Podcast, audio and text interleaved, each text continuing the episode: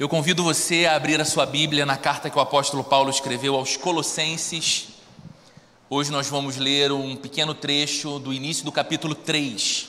Colossenses, no capítulo 3, do versículo 1 até o versículo 4. Essa é a sétima mensagem da nossa série de exposições na carta de Paulo aos Colossenses.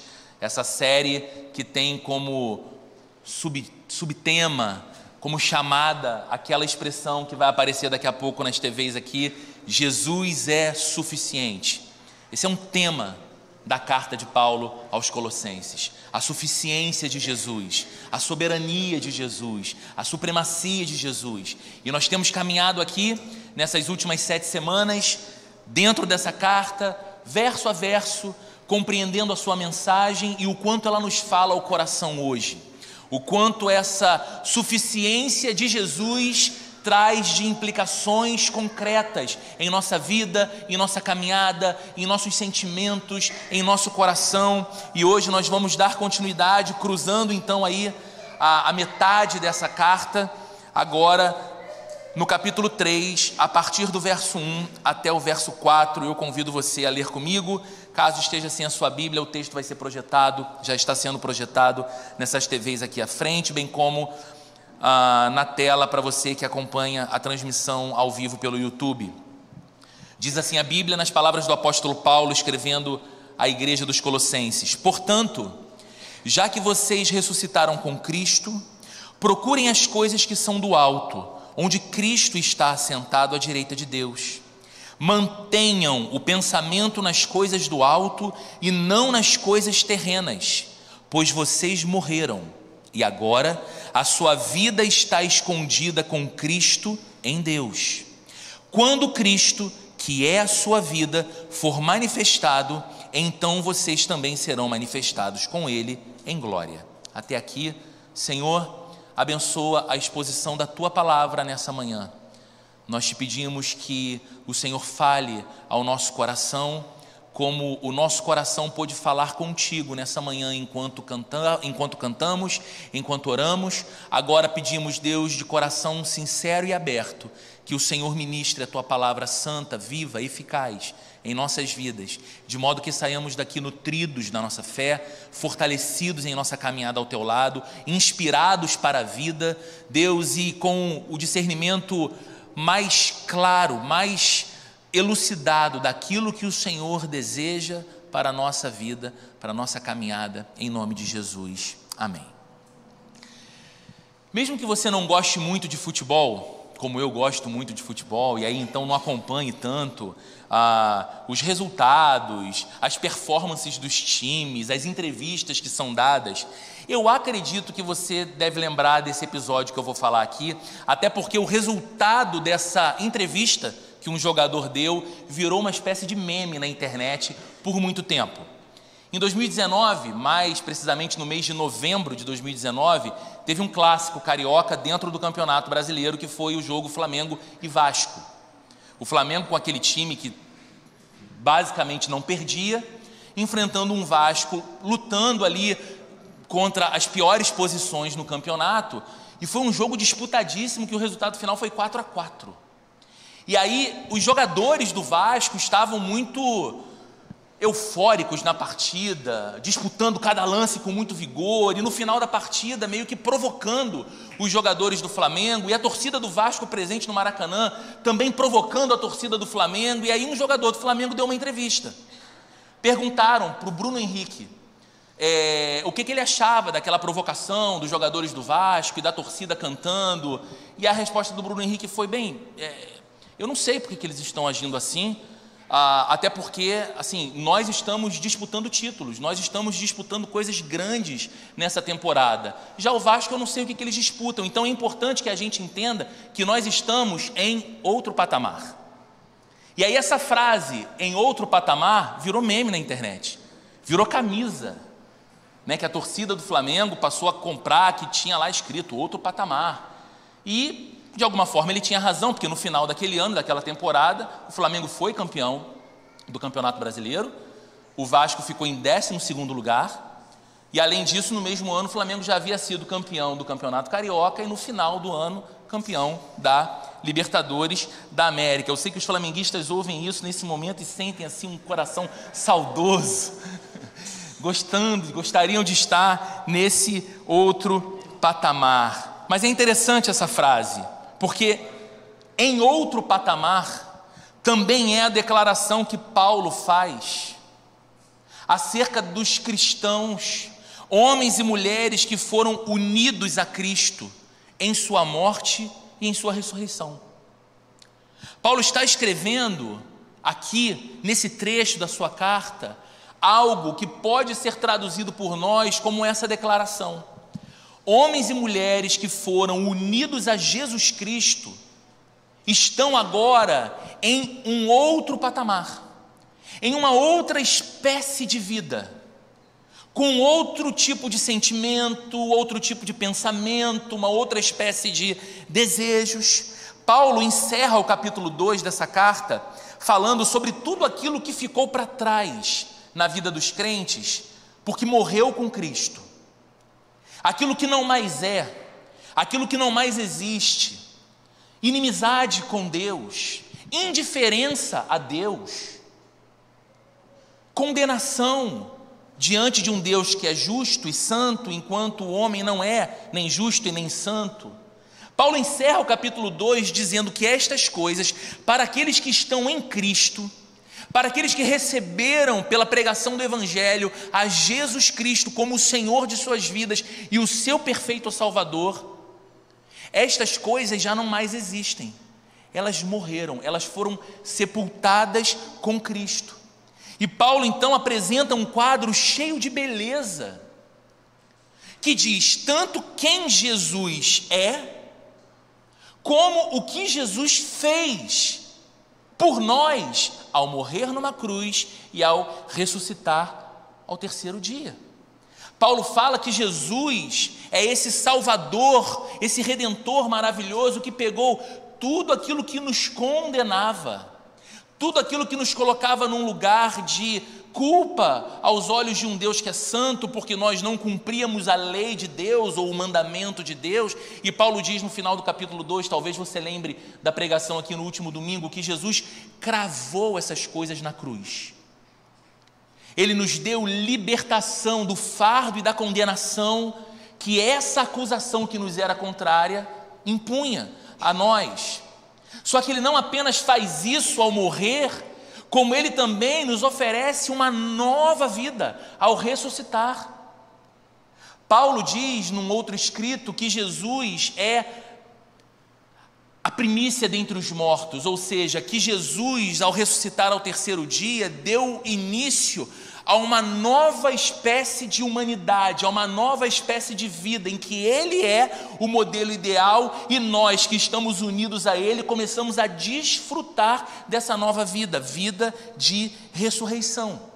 E Paulo vem falando sobre isso no capítulo 1 e no capítulo 2 de Colossenses. E agora, o capítulo 3 marca a parte mais prática dessa carta. E isso, mais uma vez, prova para a gente que o cristianismo não é uma fé abstrata.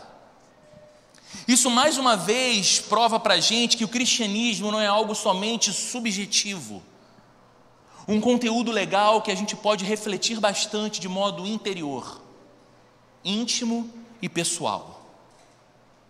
O cristianismo não é só um conjunto de dogmas religiosos que nos fazem pensar de uma perspectiva diferente a respeito das dimensões mais interiores da nossa alma e da nossa espiritualidade. Não, o cristianismo é também e principalmente objetivo, prático e aplicável. E é isso que Paulo faz agora aqui no começo do capítulo 3.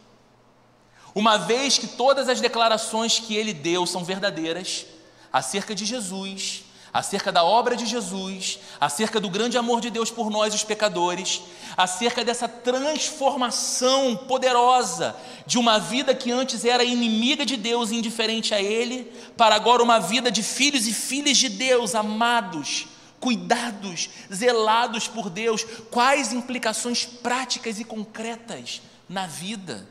Isso pede de você e de mim. Então, essa é a razão pela qual Paulo passa agora a descrever a maneira como os discípulos de Jesus devem viver a vida cristã. O que ele passa a fazer aqui, queridos, é uma coisa lindíssima. É a promoção do encontro entre doutrina de um lado e prática do outro lado. Se isso aqui é verdadeiro, se isso aqui é belo, se isso aqui faz sentido não apenas para a mente, mas para o coração, qual poder essa verdade tem de modelar a maneira como eu vivo, como a minha vida é moldada e pautada? E Paulo aqui está falando da doutrina da união do crente com Cristo. E ele revela essa doutrina em sua beleza inigualável ao mesmo tempo que descreve as consequências práticas dessa doutrina para a vida. Então perceba, Paulo não apenas está falando verdades maravilhosas sobre as quais nós poderíamos ficar aqui conversando, dizendo: olha, quando Cristo sobe numa cruz, sendo Ele santo, puro e perfeito, Ele sobe representando os pecadores, Ele assume o lugar dos pecadores para receber em si a justa punição que os pecadores mereciam receber. E aí, do alto de sua cruz, recebendo o castigo no lugar dos pecadores, Jesus está oferecendo aos pecadores que creem em seu nome a sua justiça perfeita. Eles são vestidos da justiça de Jesus, de modo que não há sobre eles, se eles estão em Cristo, nenhuma espécie de condenação mais aos olhos de Deus. E desde então, desde que você coloca o seu coração em fé exclusiva em Jesus como Senhor e como Salvador da sua vida, você está unido a Cristo. E aí você fala: Isso é bonito, isso é verdadeiro, isso é belo, mas como esse conceito se expressa? Só no discurso? Não. Esse conceito ele ganha cor, ele ganha sabor e ele ganha relevância, não pela sua capacidade de ser provado como verdadeiro pelo discurso, mas pelo poder dele de moldar a forma como nós vivemos. E é isso que Paulo passa a fazer aqui agora no verso 1. Veja, ele diz: Portanto, já que vocês ressuscitaram com Cristo, procurem as coisas que são do alto onde Cristo está assentado à direita de Deus. Então você percebe, Paulo está falando de algo que aconteceu aos crentes.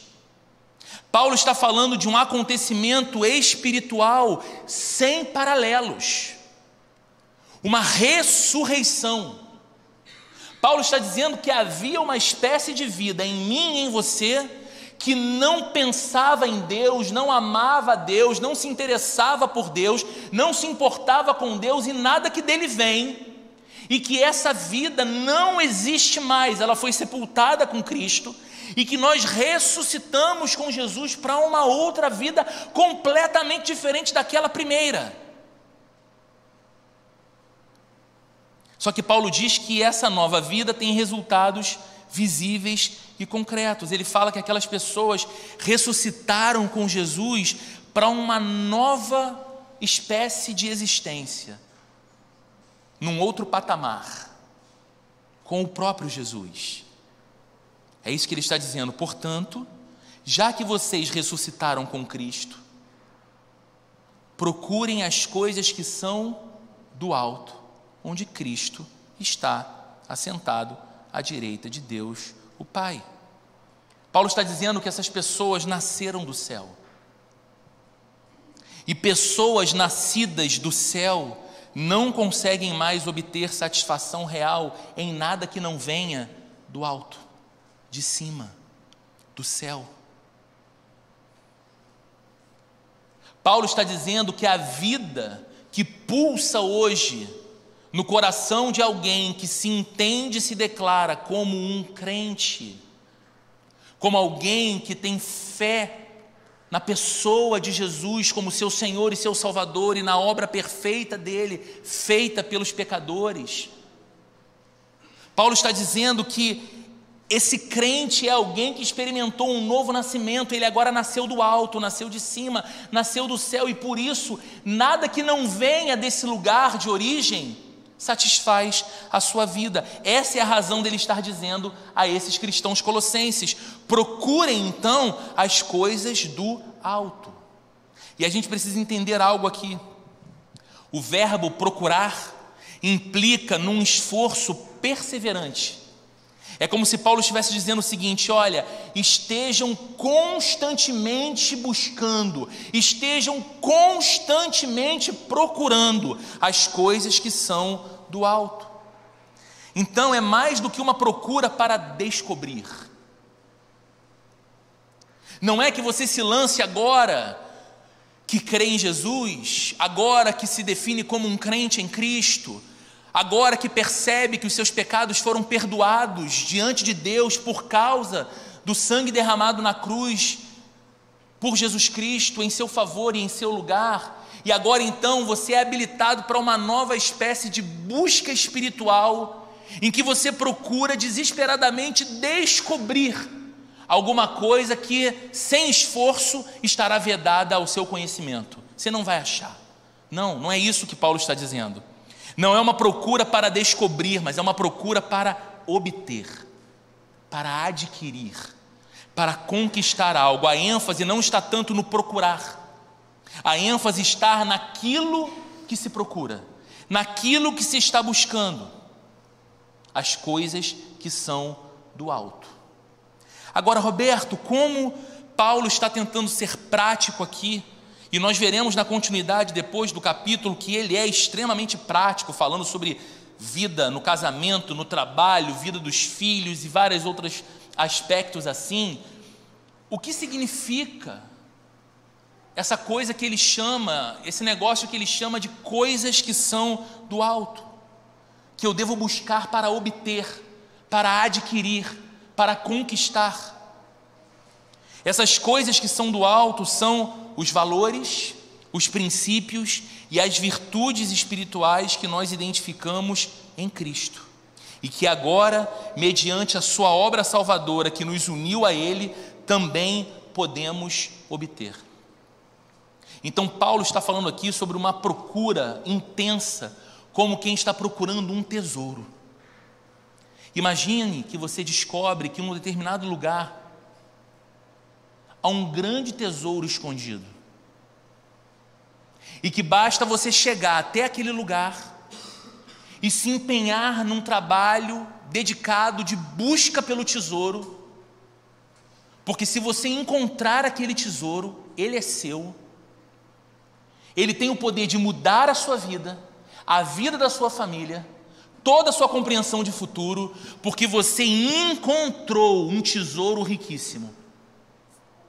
O que Paulo está dizendo é: procurem pelas coisas que são do alto, como quem está procurando esse grande tesouro, de riqueza incalculável, que uma vez obtido por vocês tem o poder de transformar a vida de vocês para muito melhor.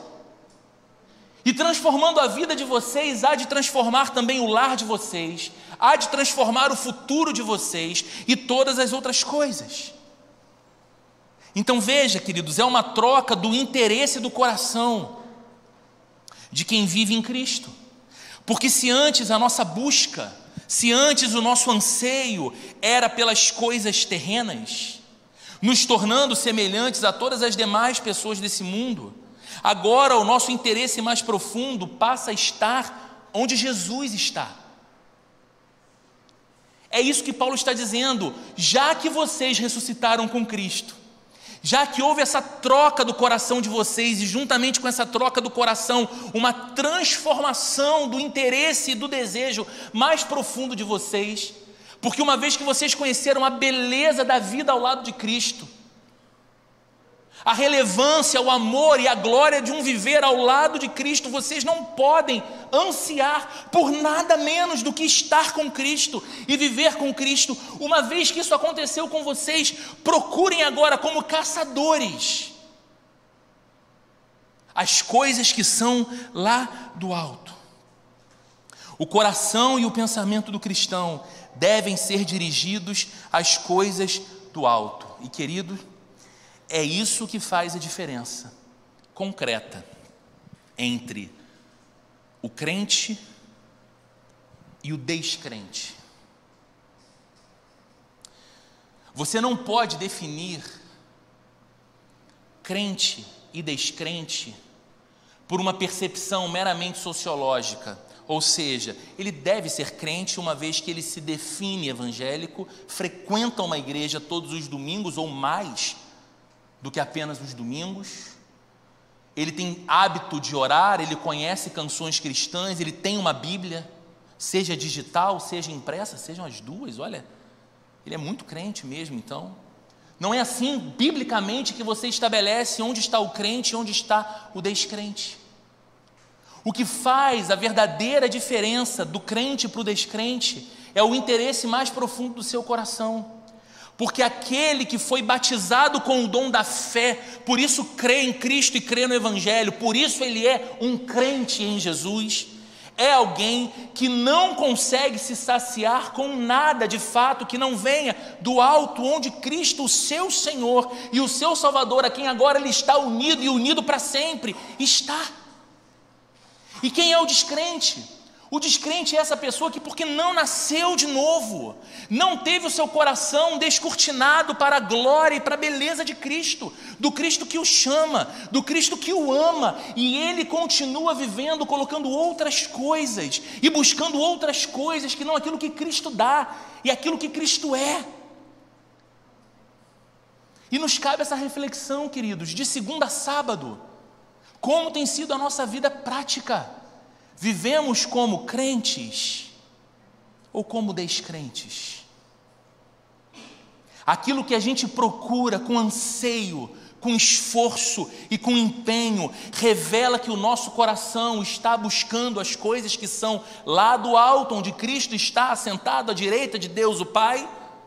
Ou nós estamos numa corrida insana juntamente com todos os demais em busca das coisas da terra.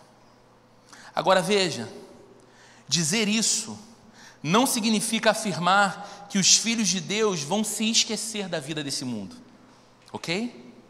Não existe nenhuma base bíblica que ampare a ideia de um escapismo cristão, nenhuma sequer.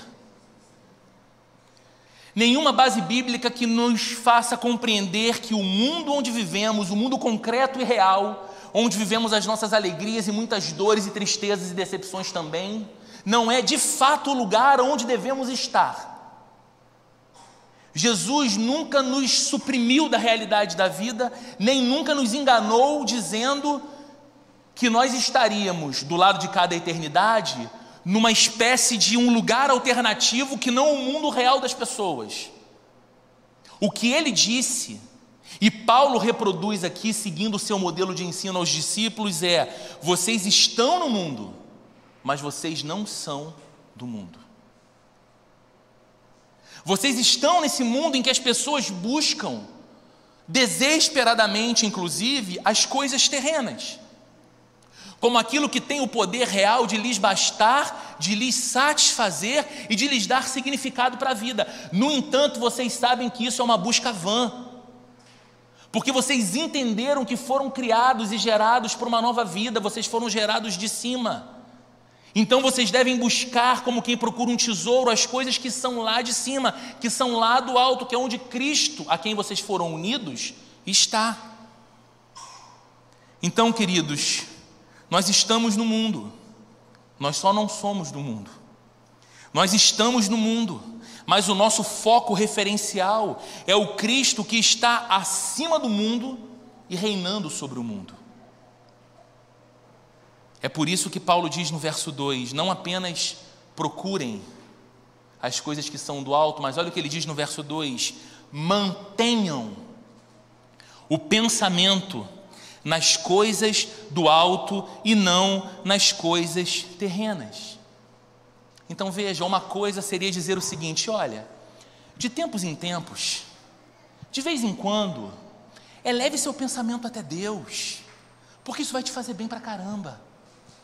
Olha, de vez em quando, para um pouquinho, olha de fora a sua própria vida, e então eleva o seu pensamento até o céu e até Deus. Olha, isso vai te dar uma paz interior maravilhosa. Não é isso que Paulo está dizendo. Paulo está dizendo o seguinte: mantenham o pensamento nas coisas do alto. Não é que episodicamente você vai pensar em Deus e nas coisas de Deus, mas você vai manter o seu pensamento ali. É o esforço de pensar nas coisas do alto e então deixar que as coisas do alto morem na nossa mente, habitem a nossa mente. E meus amigos, algo que nós desprezamos muito comumente e que é uma verdade. A mente da gente é como uma casa. Isso aqui é como uma casa. Pense na sua casa. Eu tenho certeza que por mais relacional que você seja, você não permite que qualquer pessoa entre na sua casa. Você não admite a ideia de que qualquer pessoa conheça todos os cômodos da sua casa, muito menos que se instale na sua casa. E mais, eu tenho certeza que você zela pela sua casa, mesmo pela higiene dela, que você não concebe a possibilidade de que o lixo não seja colocado numa lixeira apropriada, mas seja jogado no chão da sua própria casa. Imagine que cena asquerosa. Um lar em que toda a sujeira é exposta, espalhada em todo canto e em toda parte, fazendo daquela casa um ambiente completamente insalubre e desprazeroso. É uma cena que a gente não gosta de pensar, né? A gente não admite os dois cenários. Não, não é qualquer um que entra na minha casa. Não é qualquer um que tem permissão de conhecer a intimidade da minha vida doméstica. E não, é claro que não, eu jamais vou admitir que a minha casa se assemelha a um chiqueiro, ao invés de um lar. Mas o que, que nós fazemos tantas vezes com respeito aos nossos pensamentos? Se isso aqui é uma casa, em que nós abrigamos pensamentos. O que nós tantas e tantas vezes fazemos com ela? Nós enchemos a nossa mente de lixo. Às vezes nós passamos de segunda a sábado e até uma parte do domingo, enchendo essa nossa casa de lixo. Lixo que a gente consome das redes sociais, lixo que a gente consome das conversas informais, lixo que a gente consome da mídia em geral, e nós não, permiti, não percebemos que essas coisas não apenas passam pela nossa mente, mas elas vão se instalando ali, e elas passam a moldar o nosso comportamento.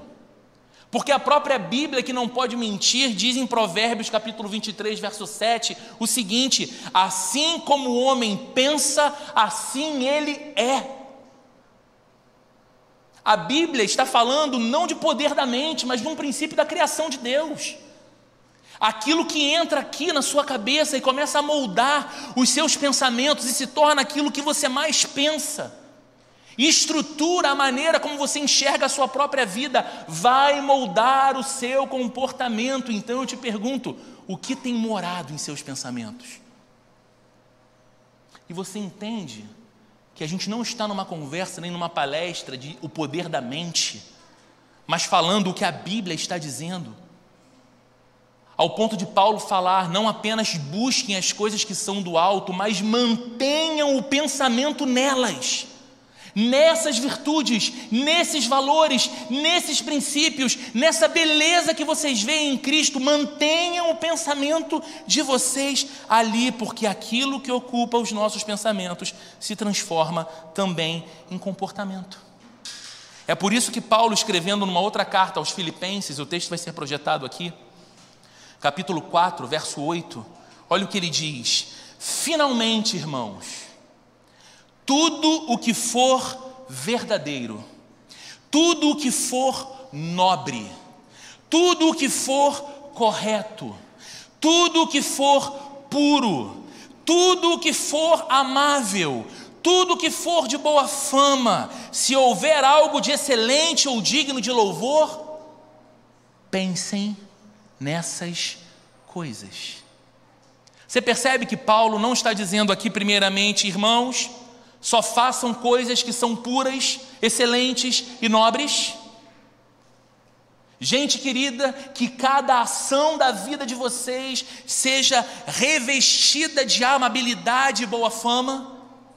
Não, ele primeiro diz: tudo que for nobre, puro, justo, excelente, de boa fama, amável, nisto vocês devem pensar. Porque aquilo que eu abrigar no meu pensamento vai ter o poder de modelar a minha postura e a minha conduta. Se eu não pensar de modo amável, eu não vou conseguir expressar amabilidade a quem quer que seja. Se eu sou o tipo de pessoa que discursa sobre a nobreza do comportamento decente, do comportamento ético, da boa moral, mas eu não faço dessas coisas o meu pensamento real, eu vou ser no máximo um hipócrita que discursa sobre algo que não vive. Agora, quando a minha mente está ocupada em pensar em coisas que são nobres, como diz o texto bíblico, o nobre projeta coisas nobres e de sua nobreza vive. Se eu ocupo meu pensamento com coisas que são dignas de Deus, se eu procuro, se eu ocupo o meu pensamento com coisas que eu percebo que estariam tranquilamente no pensamento de Jesus, também, inevitavelmente, isso vai ser refletido no meu comportamento. Então veja a partir desse texto de Filipenses 4:8 que lemos agora, como Paulo nos ensina um método prático e positivo para vencer o pecado. Sabe por quê, queridos? Todo pecado cometido ele é primeiramente considerado. Dificilmente nós podemos falar de um pecado que nos surpreende. Geralmente, quando pecamos, nós consideramos o fato primeiro e decidimos pecar. Ah, Roberto, tem um exemplo? Vários, mas um deles você está atravessado com uma pessoa aqui, mas essa pessoa mora com você e é seu cônjuge. A conversa não foi bem resolvida, o clima não está bom, a troca de mensagem do WhatsApp no meio do dia, se é que houve, revela algo perigoso. E o que você faz durante o dia, enquanto está no trabalho? Você ocupa o seu pensamento de maneiras e argumentos que ao chegar em casa ela vai ter que ouvir, ou ele vai ter que escutar, goste ou não, e tomara que não goste. O que, que a gente está fazendo, gente? Mesmo quando a gente ri dessas coisas, a gente está conversando com o pecado. Ele ainda não se consumou. A gente ainda não desonrou a Deus chegando no nosso lar e tratando o nosso cônjuge de modo indigno. O marido não chegou ainda em casa e tratou a mulher de modo menor, aquele que Cristo disse que ele deveria tratar, amá-la ao ponto de dar a vida por ela. Não, a esposa ainda não chegou no fato de, estando em casa, olhando para o seu marido, desonrá-lo ao ponto de desconsiderá-lo por completo mas isso foi conversado mentalmente durante o dia. Agora, método prático e positivo que Paulo apresenta para a gente vencer o pecado: mantenha os pensamentos nas coisas do alto. A minha ira pode vir, a minha revolta pode vir, o meu sentimento de injustiça pode vir, mas a maneira como eu vou reagir a essas coisas precisa ser harmoniosa com a vida de quem nasceu de novo, está num outro patamar, que busca, pensa e se mantém pensando nas coisas que são do alto onde Cristo está. E aí, num primeiro momento, a gente pensa: então eu vou perder a discussão? Então eu vou dar razão a ele? Eu vou dar razão a ela? Não, nós vamos juntos vencer isso como um casal, porque nós escolhemos a glória de Deus e não o nosso orgulho. E a gente vai encontrar espaço para perdoar e para pedir perdão. E a gente vai encontrar espaço para abraçar e reparar as arestas. E a gente vai encontrar espaço para lembrar que o nosso compromisso foi um compromisso assumido diante do Deus da glória e do Cristo que é soberano Senhor que disse: aquilo que Deus uniu, o homem não separe. Então nós não vamos brincar de casamento porque nós não estamos brincando com Deus. Agora eu dei um exemplo. O mesmo serviria para a maneira como a gente organiza a contabilidade da nossa empresa, a emissão das nossas notas, a declaração do nosso imposto de renda. Se eu penso nas coisas que são do alto e eu mantenho os pensamentos nas coisas que são do alto, eu crio uma blindagem muito mais forte quando o pecado quer sentar numa mesa para conversar comigo. Se eu entendo que, como resultado da nova vida que Jesus me ofereceu, bem como da minha união real com Ele, as coisas lá do alto não estão vedadas a mim, não tem uma porta que me impede de acessá-las, mas pelo contrário, elas estão disponíveis a mim, eu posso encher o meu coração e o meu pensamento, os meus pensamentos com essas coisas. Eu posso. E como isso se manifestará na prática, queridos? Sabe como que isso se manifesta na prática? Me fazendo considerar as minhas escolhas e as minhas decisões a partir da perspectiva de Deus. Não, mas todo mundo está dizendo, todo mundo está vendo, todo mundo está fazendo. Mamãe já dizia: você não é todo mundo. Então espera, Senhor, qual é a escolha que eu tenho que fazer aqui? O que está em harmonia com a tua vontade, com o teu caráter santo? O que combina com essa nova vida da ressurreição que agora habita em mim, Senhor? Porque o que não combina com ela eu não quero. Na prática, isso vai me fazer viver levando Deus em conta. Não só no domingo, não só por alguns minutos antes do meio-dia, quando eu venho à igreja no domingo, mas isso vai me fazer viver levando Deus em conta. Me lembrando que, embora eu esteja aqui, eu não sou daqui, eu sou de lá. Eu nasci de cima, eu nasci do alto. Eu nasci para uma nova vida ao lado de Cristo. É com Ele que eu me importo mais. É a Ele que eu desejo mais. E eu te pergunto: quem sinceramente não gostaria de viver assim?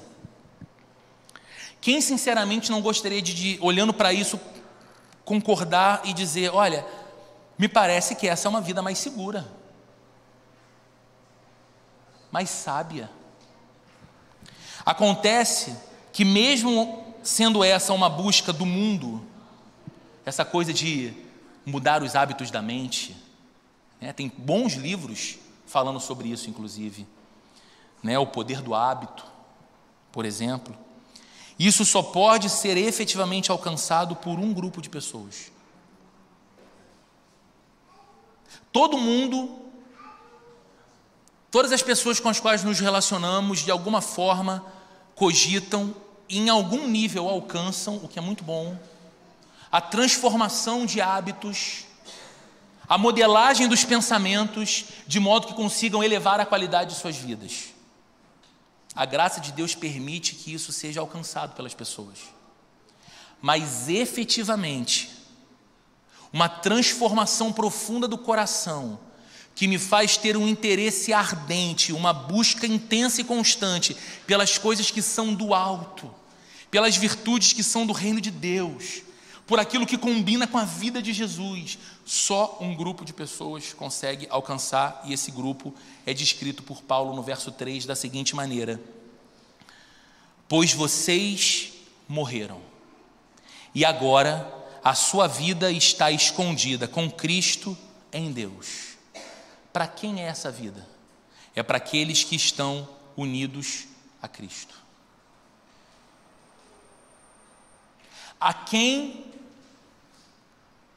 é de fato possível alcançar essa transformação da vida, em que as buscas efêmeras pelas coisas terrenas não é mais uma prioridade, Enquanto ao mesmo tempo você não abdica da vida aqui e agora, continua vivendo com firmeza, com propósito e com sentido, mas tem a sua vida preenchida pela realidade celestial tem a sua vida conectada à vida de Jesus, de modo que ele inspira você, guia você, conduz você, ilumina você. Quem pode viver isso? Apenas aqueles que, como diz Paulo aqui, estão escondidos com Cristo em Deus apenas aqueles que nasceram de novo, apenas aqueles que receberam a Jesus como Senhor e Salvador. É para aqueles que verdadeiramente podem dizer: Não vivo eu, mas Cristo vive em mim. Paulo fala de modo forte aqui, não é? Porque vocês morreram e agora a vida de vocês está escondida com Cristo em Deus. Só dessa forma há verdadeira libertação das cadeias do pecado, que nos impedem de querer as coisas do alto e nos impedem de alcançar as coisas do alto. Então você entende por que, que nós pregamos com um senso de urgência sobre Jesus? Você entende por que, que o púlpito da igreja precisa proclamar Jesus e a suficiência de Jesus? Porque não adianta eu reunir você e outras pessoas aqui e começar a falar sobre paliativos que não têm o poder de tocar no problema crônico e central da sua vida e da minha vida.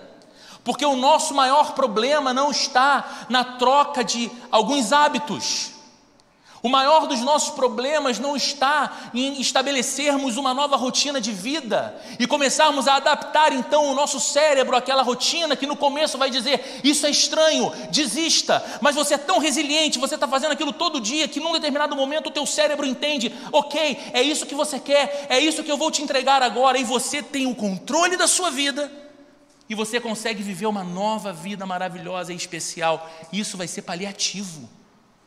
Porque o maior problema para você e para mim se chama pecado, que nos concedeu uma espécie de sedativo para a alma. A gente está, naturalmente falando, adormecido para a realidade de Deus. Nós estamos adormecidos para o fato de que há um Deus. E o que nos desperta desse sono, ou do que a Bíblia chama de morte espiritual, é Cristo Jesus lançando luz em nossas trevas.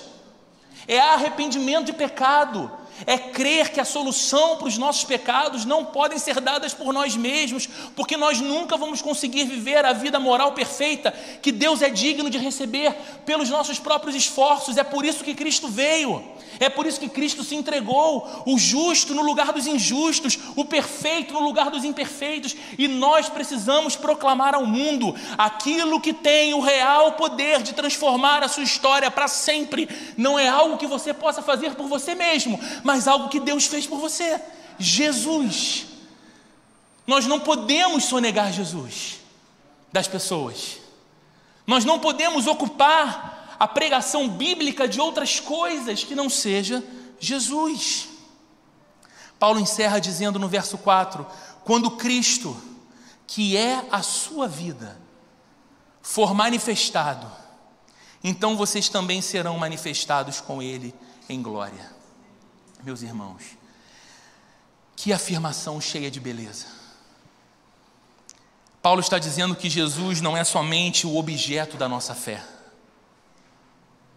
Paulo está dizendo aqui que Jesus é a fonte da nossa vida. Quando Cristo, que é a sua vida, essa é a razão de sabermos que aquilo que será pleno na eternidade já teve início em nós, agora, por causa da nossa união com Cristo. Nele e somente nele e somente por causa dele nós já podemos viver em outro patamar. Significa que aquilo que define a esperança que eu tenho não são as circunstâncias que os meus olhos são capazes de ver e a minha mente é capaz de processar. Porque a esperança que eu tenho vem de cima, vem do alto. Significa entender que a paz que eu desfruto não é o resultado de que todas as coisas na minha vida estão encaixadinhas e se encaixam perfeitamente, queridos. O nome disso não é vida, o nome disso é lego. Onde todas as peças se encaixam perfeitamente. A nossa vida é complexa, a nossa vida muitas vezes é disfuncional. A existência do lado de cada eternidade é estranha pra caramba mesmo. E o que me dá paz não é ver todas as peças encaixadinhas, bonitinhas em seu lugar, é saber que apesar dos desajustes existenciais que eu posso passar, há um Deus no trono do universo que é o meu Senhor e ele disse que a paz dele ele me dá. E ele disse: "Não a dou como o mundo dá". A minha paz é diferente. Porque a nossa esperança vindoura é real a vida aqui, queridos, pode ser mais elevada. E não é, eu repito, uma vida de abstração. Não é fazer da fé um sedativo que me distrai da realidade. É ter uma visão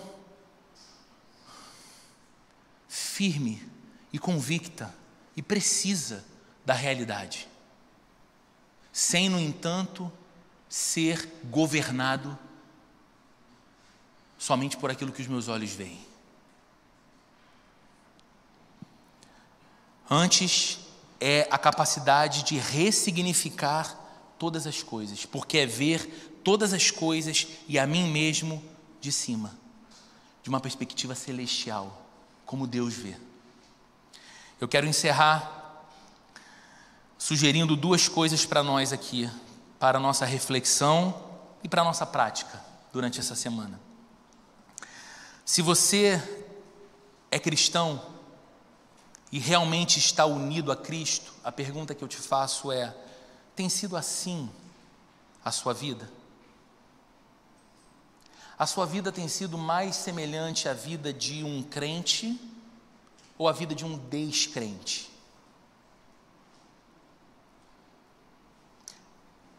E eu não estou perguntando se você tem agenda evangélica ou cristã. Se você está em todos os cultos aos domingos, eu sei que isso é ótimo, necessário, porém uma natural consequência de quem entendeu que nada que é desse plano aqui é capaz de saciar a vida mais do que aquilo que vem do alto. Então o crente encontra na comunhão da congregação, na vida da igreja, uma das maiores delícias da sua caminhada, o efetivo prazer. Eu me reúno com outras pessoas que são tão diferentes de mim, mas que amam ao mesmo Deus que eu. Juntos damos a Ele glória, honra e louvor. Juntos apresentamos a Ele os nossos pedidos de oração. E juntos crescemos em conhecimento de Sua palavra, sabedoria, conhecimento de Sua vontade, que modela a nossa vida aqui e agora.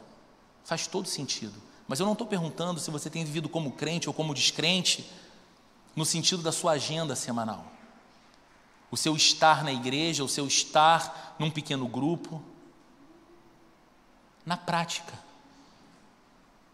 Aquilo que se revela na sua busca mais profunda tem a ver com as coisas do alto ou com as coisas desse mundo? Qual tem sido o seu ponto de referência e inspiração na sua vida? As coisas do alto ou as coisas desse mundo? O que enche o seu coração de senso de beleza? As coisas do alto ou as coisas desse mundo? Deus encanta você. E buscar tudo que Cristo conquistou e agora está disponível a você. Enche o seu coração de desejo de procurar até obter ou você está distraído com as coisas desse mundo?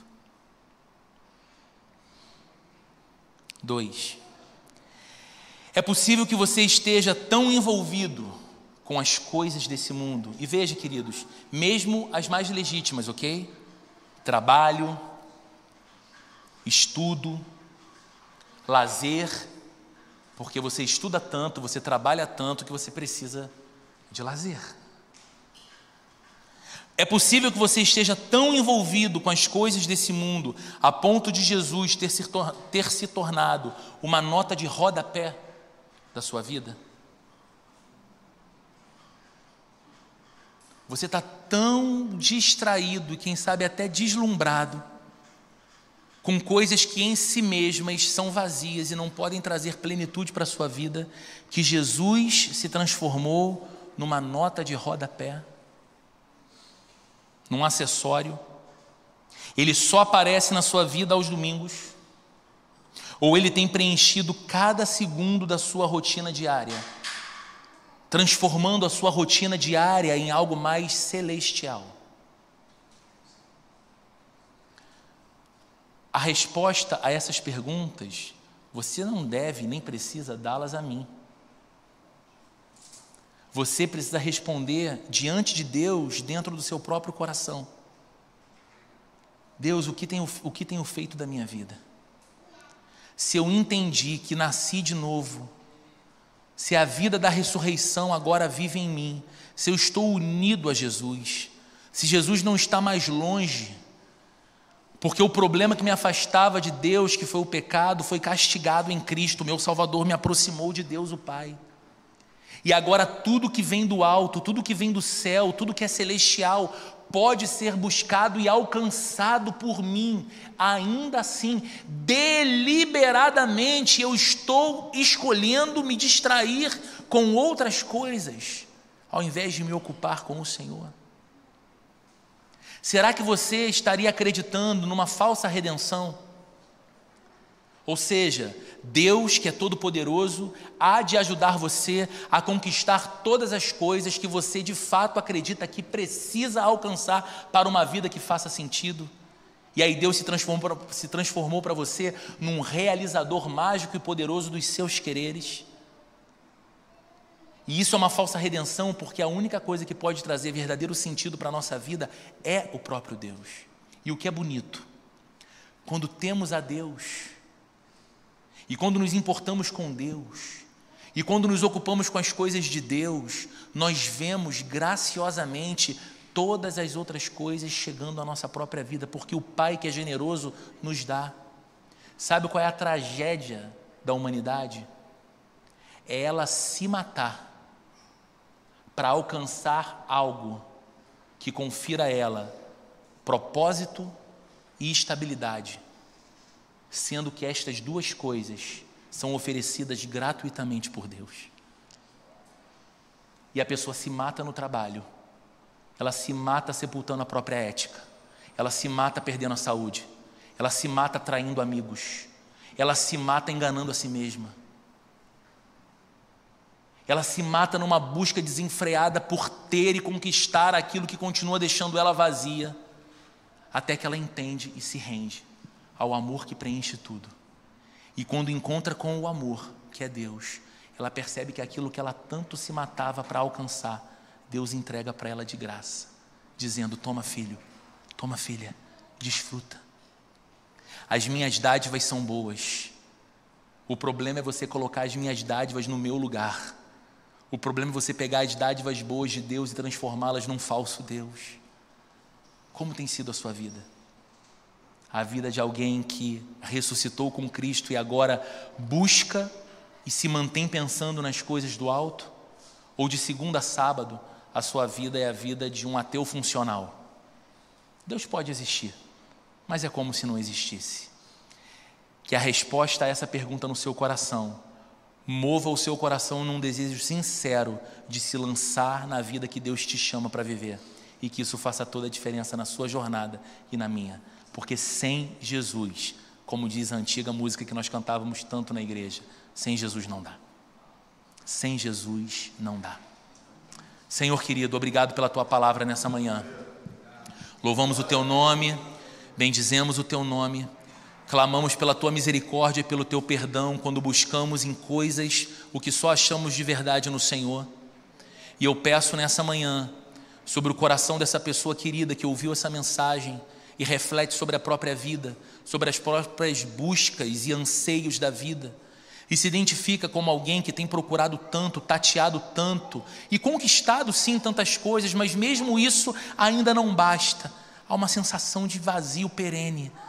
Que esse coração seja ensinado pelo teu Espírito Santo, porque não é aquilo que eu sou capaz de dizer, mas aquilo que o teu Espírito Santo é capaz de produzir dentro do interior humano. Que o teu Espírito Santo aponte a beleza, a glória singular de Jesus e hoje seja dia de salvação um coração que se rende a Cristo, dizendo: Eis aqui a minha vida, Jesus, faz da minha vida uma vida cheia do Senhor, para que eu viva para ti, escondido em ti, em teu amor, escondida em ti e em teu amor. E a todos nós, Senhor, que nos identificamos como teus discípulos, como crentes, que nós não estejamos anestesiados ao ponto de não percebermos a glória e a beleza da nossa união com Cristo, nosso Senhor e Salvador Estamos unidos a Ti, Senhor, e isso significa que os céus estão abertos que nós não temos que ser desbravadores que procuram por uma mata fechada algum grande tesouro, mas o novo e vivo caminho foi inaugurado por Jesus, o nosso Senhor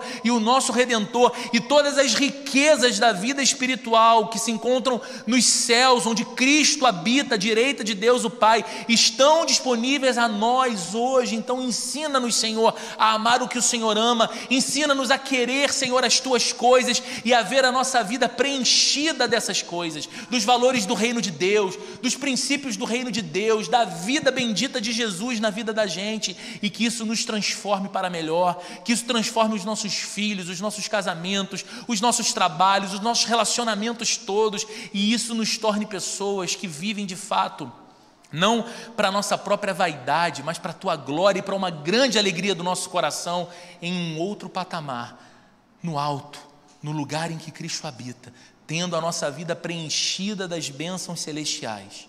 Que o amor de Deus, a graça de nosso Senhor e Salvador Jesus Cristo, a comunhão e a consolação do Espírito Santo esteja presente com cada um de nós, hoje e para todo sempre, Senhor. Amém.